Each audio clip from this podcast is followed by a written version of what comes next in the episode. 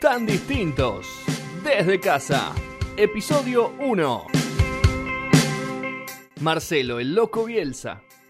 La, la relación éxito y fracaso es una cuestión que para mí ha sido central en mi vida. Éxito y felicidad no funcionan como sinónimos. Hay gente exitosa que no es feliz y hay gente feliz que no, necesita el éxito para hacerlo. Y la obligación que tiene todo ser humano es eh, rentabilizar sus opciones para ser feliz, que el éxito es una excepción, no es una, un continuo. Eh, los seres humanos de vez en cuando triunfan, pero habitualmente desarrollan, combaten, se esfuerzan y, ganan de vez en cuando, muy de vez en cuando. La, la, producción se mide en función de las posibilidades, no exclusivamente en función de los logros. Tiene que haber una relación entre lo que una persona posee antes de empezar y a dónde llega. Pero nosotros estamos acostumbrados solo a valorar aquel que llega eh, más arriba, ¿no es cierto? Loco un poco nada más, casi pareces normal, pero en la mirada ocultas algo detrás. Sean ustedes muy bienvenidos a este episodio 1 de Tan Distintos, esta nueva forma que le encontramos a hacer nuestro programa y es un honor, es un gusto para mí reencontrarme con mis compañeros acá desde mi casa. ¿Cómo te va, Emiliano Hernán Fernández Percivale? ¿Cómo te va, Claudio Gastón? Muy bien, contento de encontrarnos otra vez, ahora computadora mediante, pero bueno, de volver a hacer esto que tanto nos gusta. Y de alguna manera de nuevo en los controles, como, como allá cuando empezamos, allá lejos y hace tiempo, haciendo la magia, el amigo Gastón Shapiro también. ¿Cómo andan? Bueno, contento también de encarar este nuevo proyecto a modo podcast, así que vamos a arrancar con lo que, lo que importa, ¿no? Como bien decía la introducción, este episodio está dedicado a Marcelo Bielsa, sin duda es un distinto, es nuestro, es argentino y por eso necesitamos endiosarlo como el último bastión real de la moral, eso hacen los bielcistas, y también tenemos que sí o sí encontrar un bando contrario y ahí ubicamos a los que necesariamente, y quizás porque se sienten amenazados por alguna superioridad moral que pueda proferir Marcelo, lo tengan que matar siempre, pase lo que pase. Otra vez sopa Bielsa, otra vez cuando no, sin buenos resultados. No, no vi tweets de los bielcistas diciendo Marcelo con vos hasta la muerte. Le ofrecieron renovar, ¿eh? Qué bueno, genial. Se ve que no tiene ganas de ascender el Leeds. Y el problema quizás sea focalizar el análisis de ese lado tan nuestro que es el resultado, eh, como bien menciona Cristian Grosso en un artículo que se publicó justamente hoy que estamos grabando este, este podcast, este podcast, este podcast que se graba ya con, con el Leeds campeón, eh, Bielsa tiene la magia de convencer aún siendo un fracasado. Bielsa, de hecho, un autoexigente por naturaleza, que sufre por sobre todas las cosas el desencanto de la gente, eh, de ese, ese, engaño de, los que él mismo hizo ilusionar, y no es casual que ahora cuando se le preguntó qué sentía con el ascenso del Leeds, dijo alivio, se definió como un especialista en fracasos. Bielsa perdió mucho más de lo que ganó. Perdió cuatro finales. La Libertadores 92 con Newell's ante San Pablo, la Copa América 2004 ante Brasil, la Copa del Rey, la vieja Copa UEFA. Lleva cinco puntos, llevaba cinco puntos de ventaja en la cima de la Liga Francesa con el Marsella y lo perdió también. Eh, y también, no nos vamos a olvidar del Mundial 2002 y cómo no asciende el año pasado. Por eso desde acá vamos a tratar de ir recorriendo, no vamos a inventar nada. todos los datos de Bielsa ustedes lo van a encontrar, va a haber muchas anécdotas que conocen, otras que no, pero esta va a ser nuestra mirada. Obviamente van a quedar cosas afuera, cosas que vamos a poder decir y cosas que no. Caprichosamente y contradiciéndonos con lo que decíamos al principio, vamos a orientar esto bien adaptado a lo que es la cuarentena y vamos a hacer fases. Fase uno, una fase 1 más dura, quizás la peor etapa de Bielsa, una fase 2 que se va relajando, ni fu ni fa, una fase 3 que ya es un poco más alegre, que se libera yendo a lo mejor de Bielsa y una fase 4. Así que les proponemos este recorrido por lo que es la vida, la obra y algunas anécdotas de, Marcelo Bielsa. Fase 1, lo más duro de Bielsa. Si te digo lo peor de Bielsa, ¿qué, ¿qué, me dirías? Cuando armamos todo esto pensamos en una especie de fase 0, que fue su paso bien en falso por la Lazio de Italia. Eh, fue contratado y a los... Su no paso Tú no, pasa, en definitiva, claro.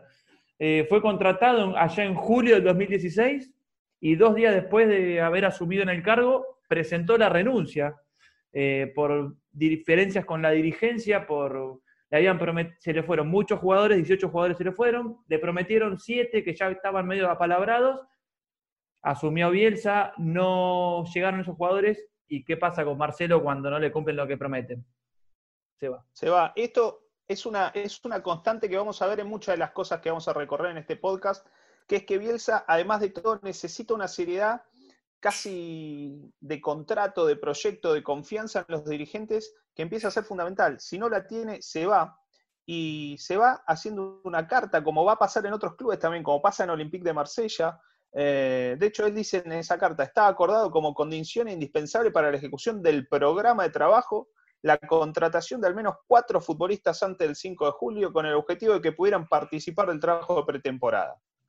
Para la fecha establecida no se había logrado ninguna incorporación, no obstante esta situación, el club hizo público el contrato que nos unía, aún sabiendo que este no era viable si no llegaban los refuerzos. Es decir, el tipo ponía condiciones, no le gusta que le digan sus, las condiciones de ese contrato, que de hecho es algo de lo que pasa cuando se va de la selección de Chile. Entonces Bielsa, antes de, de, asumir, si se quiere, a los, a los dos días de que se corra la noticia de que el Lazio lo haga público, 6 de julio lo corre la noticia, 8 de julio se va. Así que nuestra fase cero sería ese paso en falso, que no sé si todos los conocen, que Bielsa estuvo a punto de ser director técnico de- del equipo romanista. Exacto. Y después sí, si te parece, pasamos a lo que ya es la fase 1, que fue el trago más amargo de Bielsa como entrenador, que fue, bueno, al mando de la selección argentina en aquel Mundial 2012 en Corea-Japón, donde desfiló en las eliminatorias, porque ganó caminando, sacó 12 puntos de ventaja, perdió un solo partido, un desempeño, no solo de los resultados, sino del juego, la verdad que llenaba y mucho los ojos y daba gusto verlo.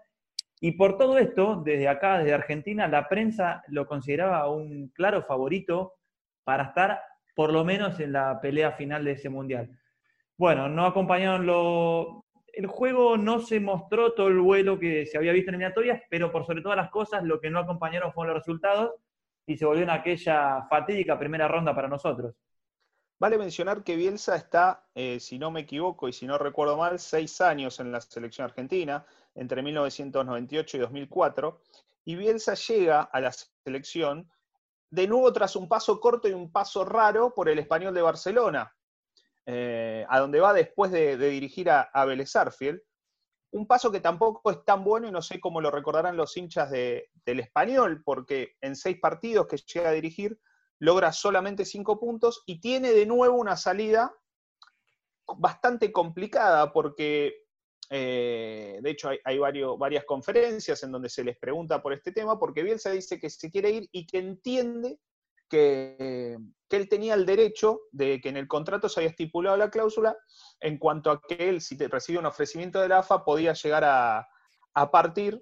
Así el club español decía que en realidad esto era una opción, así que también fue trágico, o si se quiere, conflictiva la partida de Bielsa del español, que después termina siendo reemplazado por Miguel Ángel Brindisi en la dirección de, de este conjunto. Pero hay otro equipo de no, de no ahí en el medio, que, que, es un paso muy fugaz, que es el español de Barcelona, de donde llega. Y después sí, Emi, como decías vos, el paso a la selección argentina, y un paso a la selección que obviamente viene marcado con el pulso de Bielsa, por supuesto, ¿no?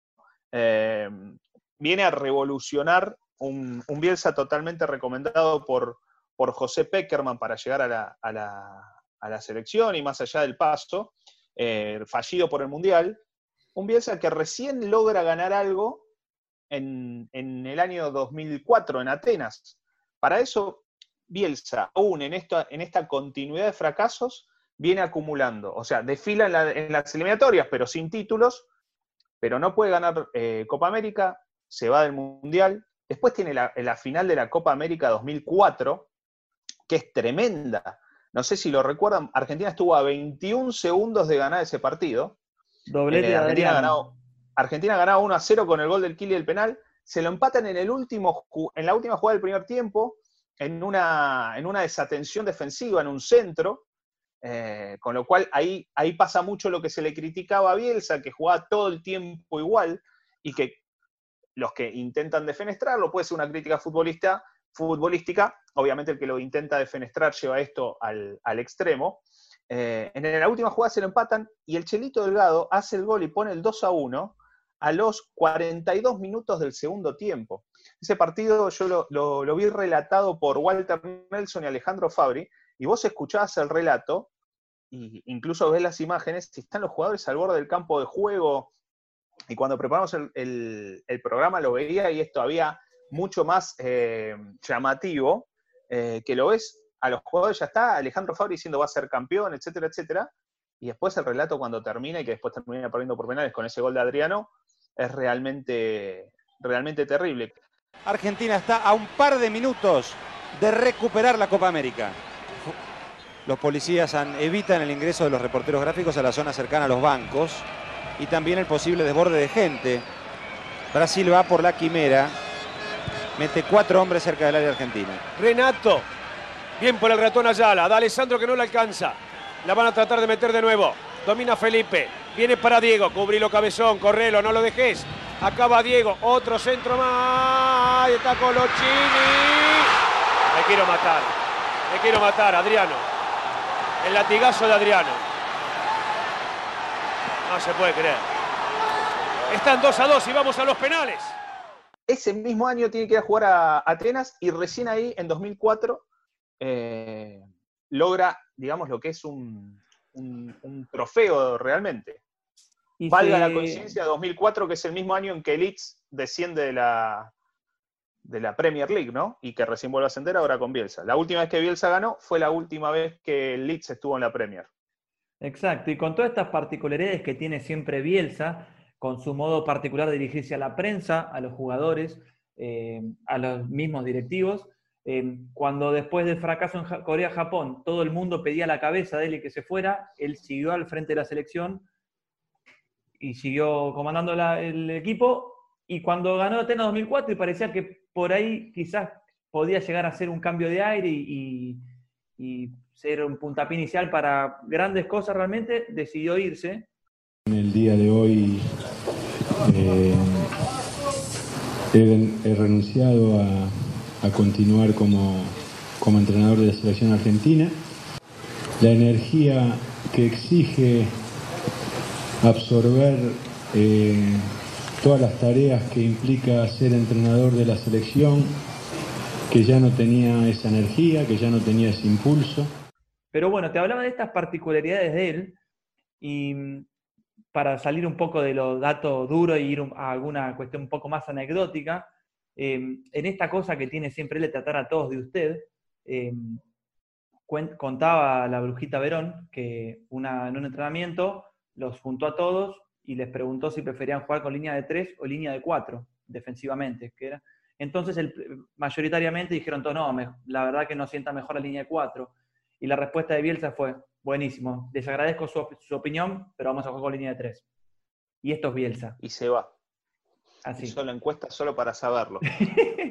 Eso Y es él. increíble, son millones las anécdotas de, que existen y sobre todo los jugadores de la selección.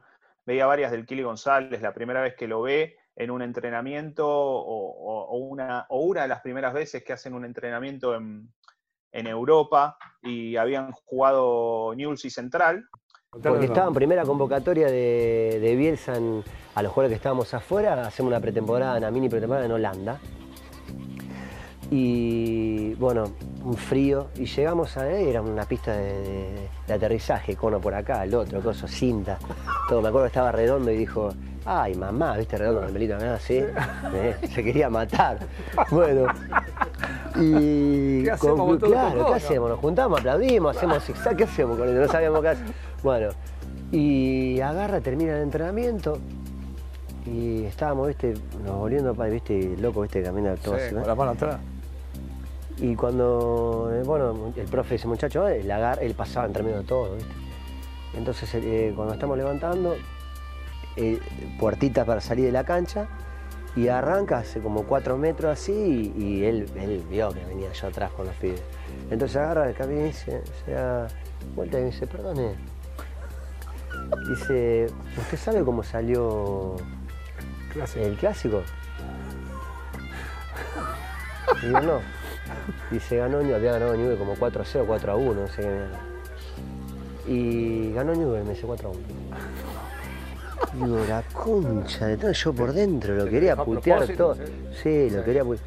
Entonces, viste, me quedé envenenado. Y, y encima los pibes, ah, la curtida que te pegó, viste, todo. Raro en el loco. Claro, viste. Y en un momento, y lo tengo, me hace dos metros y digo, ni le dije Marcelo ni nada, atrás le dije, le dije, le dije, usted me cagó la adolescencia, le dije. Así me salió. Y entonces, él escucha eso y hace un... y se para, viste. Y cuando se para, se da vuelta y me dice, discúlpeme.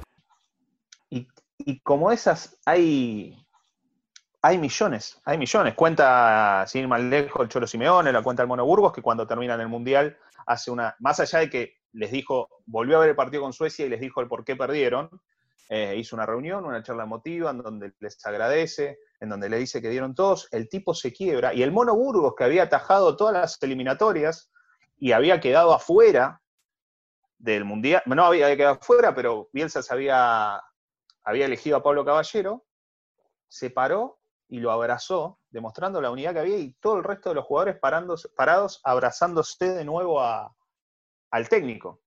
Y, y como esas anécdotas, un, un montón, un montón. Es un, un personaje muy particular del fútbol, que como decíamos en la introducción, es nuestro, eh, y genera esto. Y en todos los jugadores que vos escuchás que dirigió, siempre, todos te dicen que entre los mejores siempre estuvo Bielsa.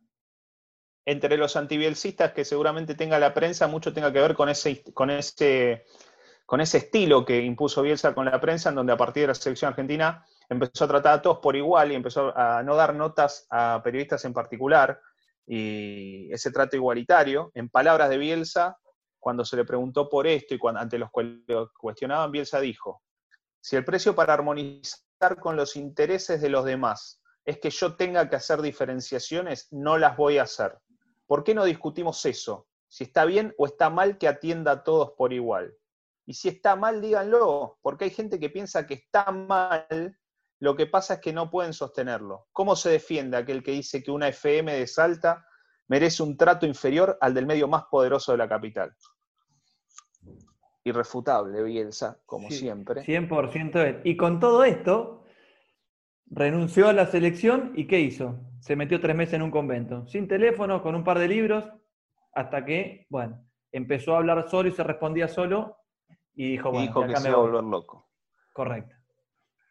Pero bueno, si querés nos podemos ir de, de esta fase 1 en este viaje Viajemos. y podemos pasar a la, a la fase 2. Ese camino, fase 1, fase 2, ¿qué te parece? Sí, creo que acá eh, vamos eh, a coincidir que lo que mejor se ubica para esta transición es el Lille de Francia, allá por el Que, si 2017. querés, que si querés, no sé si no fue peor que, lo, que, el, que el rendimiento de la selección, si querés. Sí, porque duró muy poquito en el cargo, eh, fue solo seis meses, eh, fue la única vez que lo, lo despidieron porque él siempre eligió dar un portazo e irse, o simplemente no renovar. Acá lo despidieron por una situación muy particular. Sí, en realidad no queda tan claro porque los, los medios franceses, o sea, el Lille obviamente no estaba haciendo una buena campaña. Eh, Bielsa encontraba, o sea, el Lille es dentro de todo un, club bastante grande. Si bien hoy, hoy encontramos un poderío total del, del PSG y clubes más grandes, el Lille está ubicado dentro de esos. No, no, es un club pequeño dentro de, de- la liga francesa. Eh, pero si querés, ahí el, el- el hecho más importante que lo pinta de cuerpo presente a Bielsa es venía muy mal y en Chile estaba el profe Bonini, muy, muy amigo de Bielsa, muy del riñón de Bielsa, que lamentablemente estaba transitando sus últimos días de una, de una enfermedad muy grave. Entonces Marcelo, le- el loco, le, plantea la dirigencia en un clima ya muy malo, no venían bien eh, los resultados, el Lille en, un, casi en zona de descenso en donde él plantea y pide un permiso para viajar a Chile a despedirse de su amigo, acompañarlo en sus últimos días. No se los dan el permiso, a lo cual Bielsa simplemente responde, me voy a ver a mi amigo, hagan lo que tengan que hacer. Lo suspendieron, teórica, algunos dicen, hay algunos que dicen que no lo suspendieron por ese tema, termina habiendo una desvinculación, lo cual termina en un juicio.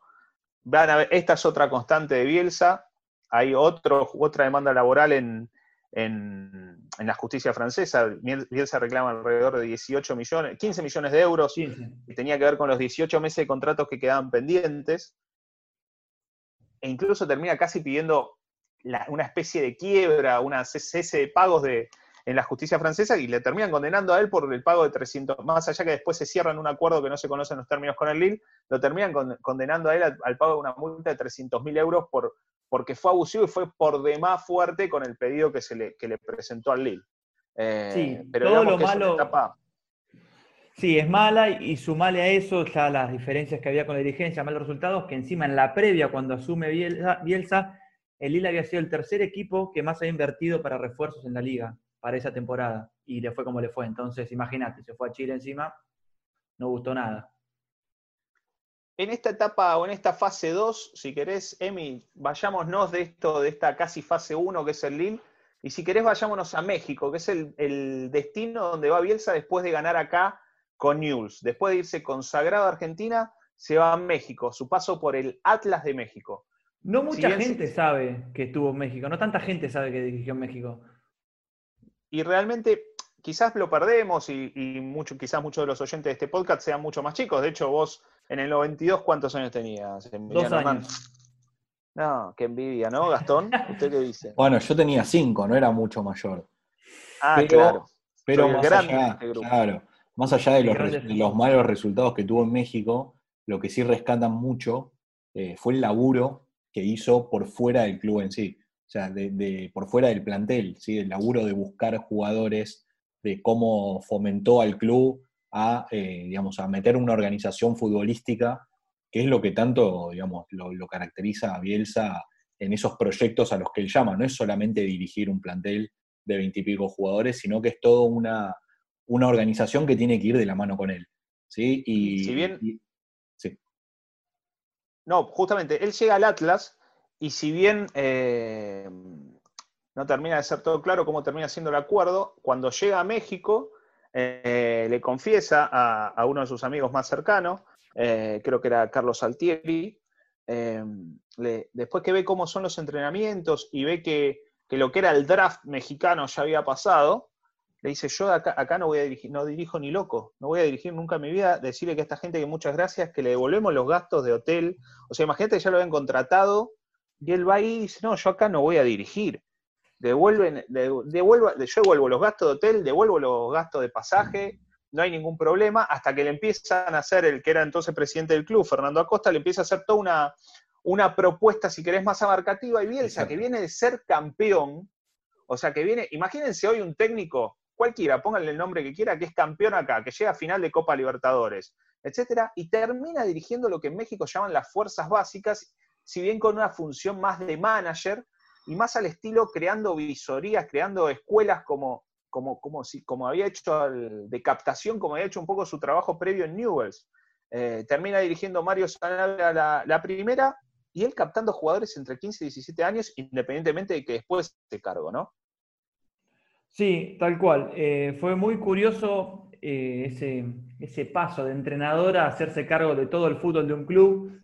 Eh, Era algo bueno, perdón, que sí. tenía experiencia Bielsa, justamente como decíamos. Saca jugadores a todo esto en México, en, en el Atlas. Rafa Márquez, Pavel Pardo, Jared Borghetti, eh, todos primer nivel, estamos hablando. bueno, Pero es un entre trabajo que Bielsa había hecho en Newells, sí. claro, entre esos jugadores que él saca hay una, una historia simpática con Juan Pablo Chato Rodríguez, un mexicano que jugó en la selección después, que cuando llegó a Atlas tenía 14 años, claro, era un jugador peticito, un metro 66. Entonces Bielsa un día lo agarró y le dijo, si usted quiere permanecer en el club, tiene que ir a su casa todos los días después de entrenar, tiene que comer, tiene que alimentarse bien. Y al jugador no le gustó nada y se enojó. Bueno, la cuestión es que con, al- con el tiempo... Le Bielsa- dijo al tipo que tenía que crecer. Claro, con el tiempo Bielsa se fue y el que se hizo cargo del equipo fue la Volpe. Y después en un partido en Argentina-México, después del partido, la Volpe le dice, mira, Marcelo, acá está el chiquitito que, que vos querías limpiar de, Atlas. Y le dijo, no, no, yo no lo quise limpiar, era un gran jugador. Y bueno, el jugador lo contaba como con un poco de, de despecho, porque se sintió casi marginado por una cuestión física nomás. En estas pavadas y en este linkeo que te hacía con, con la etapa en Newells y que Bielsa había tenido esto, y para no, para no abundar después cuando hablemos de Newells, obviamente en la fase 4, Bielsa había dirigido, primero se acerca a Grifa cuando él arranca, era profe de educación física, se le planta a Grifa, a Grifa y le dice, usted viene de Europa, sí, ¿por qué viene acá? Está loco, qué sé yo. El tema es que empieza a dirigir y- inferiores a, a full, sale campeón en todas las, en las categorías que, que dirige, y él quería dirigir a la primera, de hecho, como no se le hacía lugar, Grifa le dice, te queda un año para terminar de madurar y demás, era una época exitosa de Judica y demás. Eh, incluso él trata de hacer algunas gestiones para dirigir en la primera de Chaco Forever, no puede.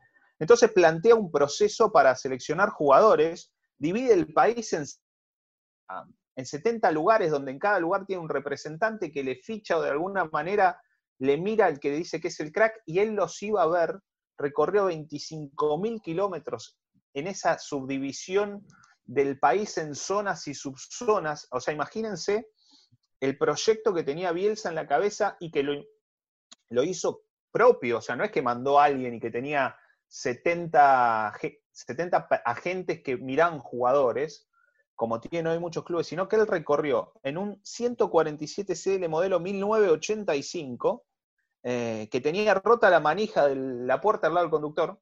Imagínate esto, 25.000 kilómetros por la ruta. No le funcionaba la manija al lado del conductor y para bajarse el auto tenía que abrir, bajar la ventanilla y abrir la puerta. Imagina- y iba rotando la gente, comía en el auto. Eh, bueno, de estas locuras tiene un montón. Pero volviendo, digamos, y retomando a lo que estábamos hablando de México, que es esto que tenemos en, en esta fase, eh, todo lo que hizo para reclutar jugadores, si bien el resultado futbolístico de su paso por México, mientras él estuvo ahí, no fue de lo mejor, todos los jugadores que terminó reclutando terminan derivando en una buena categoría de jugadores que terminan eh, ganando y peleando y peleando torneos mexicanos, ¿sí? O sea que años después, ya con Bielsa en otros equipos, eh, son cosas y son etapas de eh, que, que le dan buenos resultados al equipo. ¿sí? Si bien en ese momento no, no era lo esperado, termina derivando en un buen trabajo si lo pensamos a largo plazo. Hizo lo más difícil, que es la transición o generar esa buena base que con el paso del tiempo y que se va aceitando los funcionamientos, te pueden llevar a conseguir cosas. Y eso es lo que la escuela que Bielsa marcó en México. Sin dudas, dos años después de, pasa a la América de México con otra infraestructura en donde no hay grandes resultados a destacar, pero de nuevo vuelve a sacar jugadores importantes como Germán Villa, como Cautemoc Blanco, y termina mal con los dirigentes nuevamente. Y termina en un juicio de 600 mil dólares que Bielsa gana al club. Por eso, la línea judicial, los abogados de Bielsa deben estar contentos porque litigan en distintas partes del mundo. Litigan en México, después van a litigar en, a litigar en Marsella. Pero esta es como la fase 2, la fase NI, si querés, aún con estos resultados y aún con todas estas anécdotas.